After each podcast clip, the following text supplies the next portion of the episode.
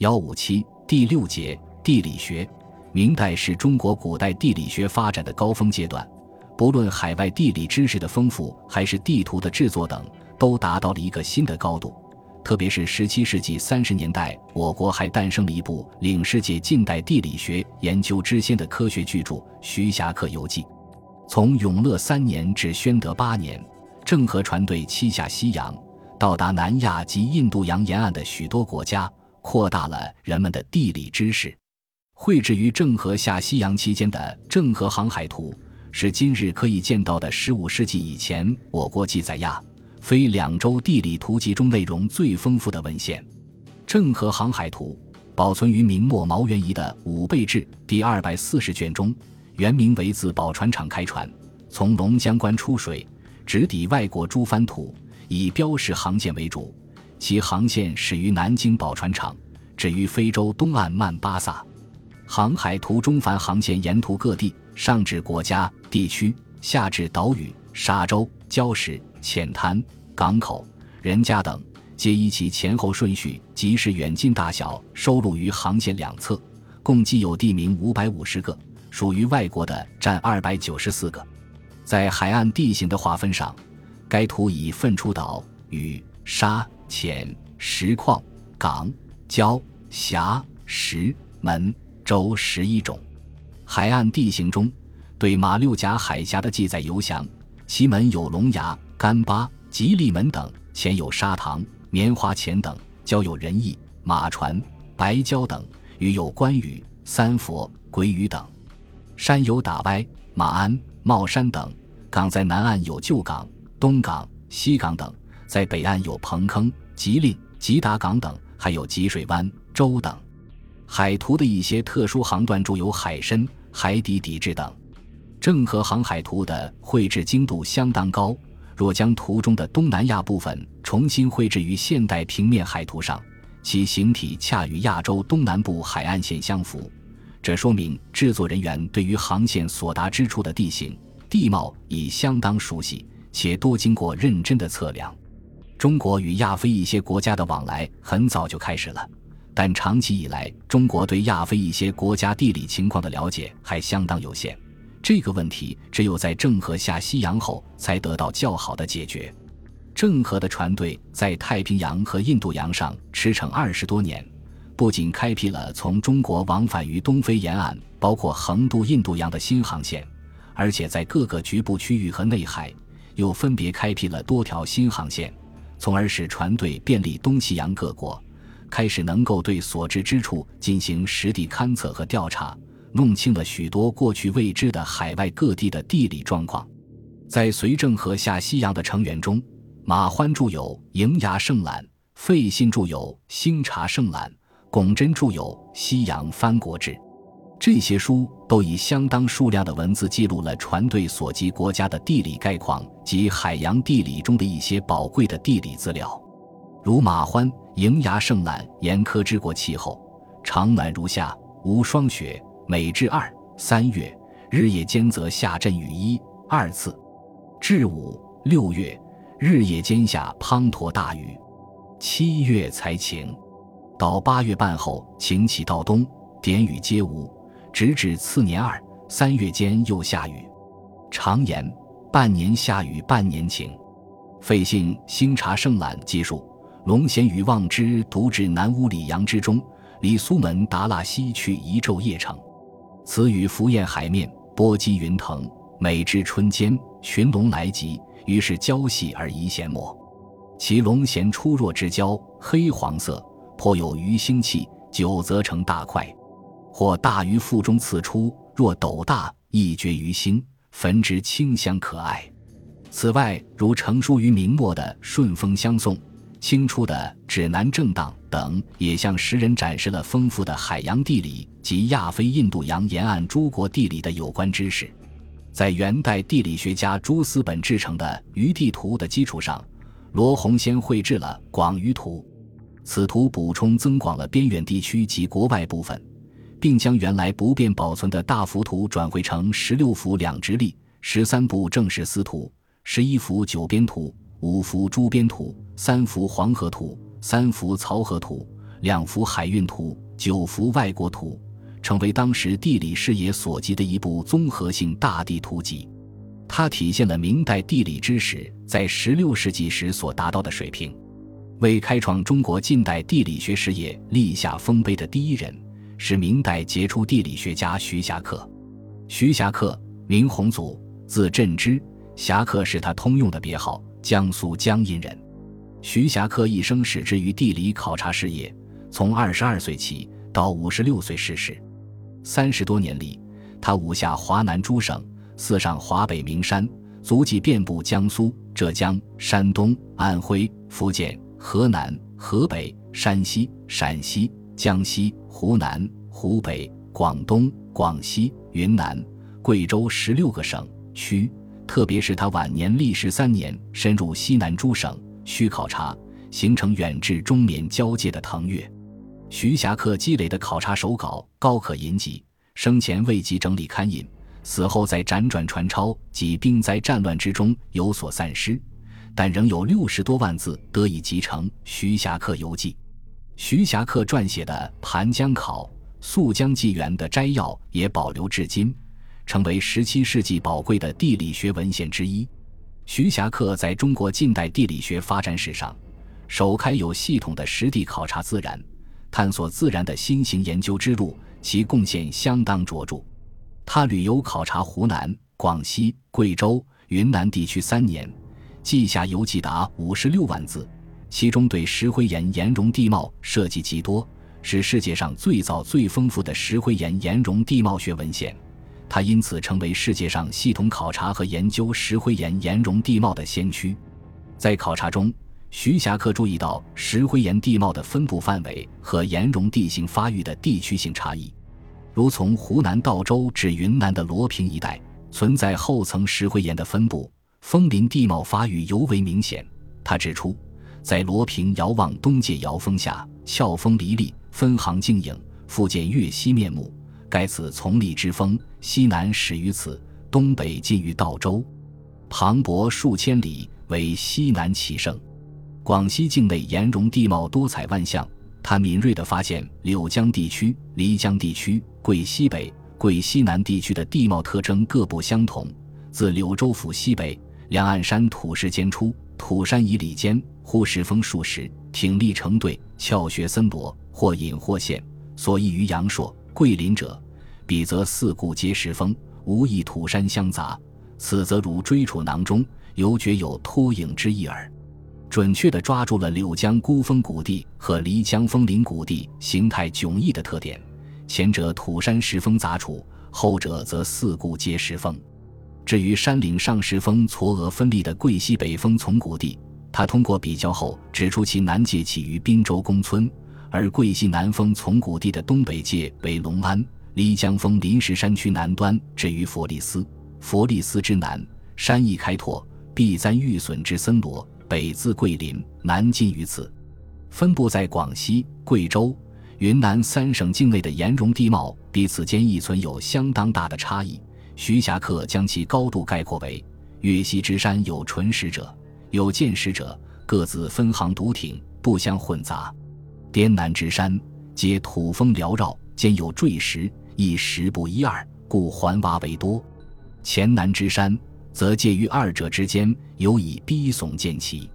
滇山为多土，故多拥流成海，而流多浑浊，为托仙湖最清；岳山为石，故多穿穴之法，而水溪澄清。而潜流亦介于二者之间。上述徐霞客对于西南石灰岩地区岩溶地貌差异的评述，和现代地质学对西南岩溶地貌的考察分类完全符合。水在岩溶地貌的形成中是不可缺少的外部力量。徐霞客在考察中已明确认识到这一点。他在技术岩溶漏陷洼地及浮流式岩道，岭头多漩涡成潭，如釜之样，府底具有穴直下为井，或深或浅，或不见其底，使之是山下皆石骨玲珑，上透一窍，则水倒成井，皆平地下陷，或长如峡，或圆如井。中皆从石，玲珑攒嵌；下则渊水澄澈，盖其地中二三丈之下，皆浮流潜通，其上皆石骨虚结，偶骨裂土尽，则石出而穴现焉。这便揭示了石灰岩露线地形是由流水的机械侵蚀或地下水溶蚀成洞及洞顶崩塌而成，从而解开了岩溶地貌成因之谜。对于石灰岩地区为数众多的地下暗河与伏流，徐霞客尽可能地对其走向、进水口、出水口进行踏勘，给予合乎实际的结论。如他查明广西的龙江是在永顺司、永泰里之间入学成暗流。而其下游则流入都泥江，石灰岩岩溶地形由于大自然的造化，往往形态万千，古人为其命名颇不一致。徐霞客在游记中对之进行了较全面的厘定，他将由水冲浮而成露陷洼地地貌中体积较小的称为渊井，较大的称为盘洼，并指出两者都有消水性，水可透泄而出。若将底部透泄孔堵实，则可铸成天池。对于特大型的熔浊洼地，徐霞客呼之为雾，并记录了加环位雾、南北石山排塔成雾等各类雾的结构。除露陷洼地地貌之外，徐霞客对于石灰岩地区广泛出露的石林、石崖地貌特别注意把握其特征，并为之命名，称之为石萼、石齿、石萼等，以出水清廉，恶从半裂，利若剑锋，粗若鳞笋，石齿如锯。横峰竖萼，薄若裂削，耸若伸长等形象的语言描述其面貌。石崖、石林是由雨水岩地表石灰岩裂隙冲蚀或溶蚀而成的，其特征是石色清润，石态玲珑，往往丛聚成林。徐霞客的描述准确地把握了石崖、石林地貌的实质性特征，在岩溶地貌中。还有大量各类溶洞及洞内姿态迥异的钟乳石存在，因石灰岩有溶解于水的特性，而我国西南地区恰恰湿热多雨，充足的水流沿石灰岩原始孔隙和裂隙溶蚀，形成地下浮流。这种浮流的通道即是溶洞。随着地层抬升，一些溶洞高出河流水位，而为各种形态的平洞。平洞之外还有树洞。是由山上流水下渗汇流溶蚀石灰岩而成的，在溶洞内，其低沥水流中的盐酸钙能够析出凝结，天长日久，形成了造型各异的钟乳石。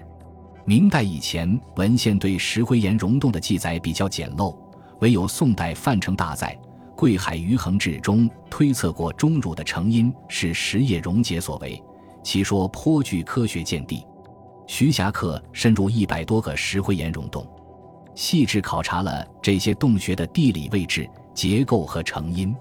如他查清了桂林七星岩洞穴系统是由二大洞府、六个洞天、十五个岩洞组成。一九五三年九月，中国科学院地理研究所对七星岩实地勘测，发现十五个岩洞大部分还可以找到，说明三百多年前徐霞客的技术是正确而切实的。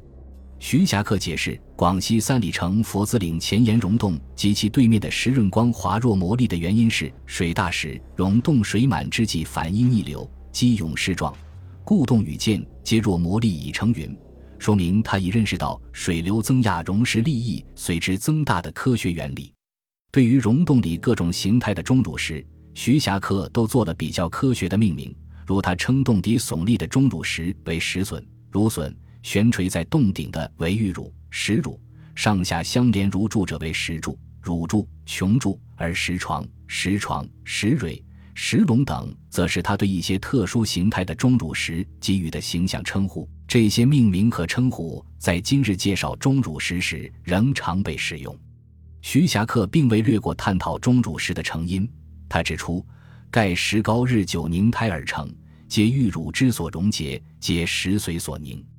虽然当时他还无法知道这些从水中结晶析出的物质是碳酸钙，而称之石膏、玉乳等，但其已清楚表示水中夹带有形成钟乳的物质。这种见解是符合科学的。徐霞客对石灰岩岩溶地貌的系统考察和科学技术，从时间上看比欧洲最早研究喀斯特地貌的学者艾什贝尔早一百多年。比欧洲最早对喀斯特地貌进行系统分类的瑙曼早二百多年，由此可见，《徐霞客游记》是无可争议的世界上最早的石灰岩岩溶地貌学文献，它的科学价值至今仍有待进一步认识。徐霞客的科学考察并非只有石灰岩地貌一项，而是多角度的探索各类自然奥秘。在我国许多地区，尤其长江以南地区，存有丰富的砂岩峰林地貌。这种地貌是由裸露于地表的厚层砂岩地层经重力崩裂、风化、流水切割等作用而形成的。徐霞客经考察后认为，砂岩岩石具有如下的特点：一是有层理即石脉；二是质地较粗，可以分辨出颗粒状结构，有的含有卵石；三是颜色或者或黑或者黑相杂，其中一者红色最为普遍。徐霞客对砂岩岩石这些特点的概括，也是符合科学实际的。砂岩地貌形态有方山群、峰林、槽形谷、岩洞、残丘、崖壁等。这些形态的砂岩地貌，在《徐霞客游记》中都有描述。如他描述：谷子岩高根异如城，岩下深奥，一带如廊；武夷山石峰岩壁峭立，危崖千仞，上凸下浅。广西白石山会仙岩，奇峡两峰中剖，相距不及丈，而悬亘千余尺，距不及不离。若引绳墨而裁削之者，即俗所夸为一线天。一线天式的崖壁在砂岩地貌中较为常见。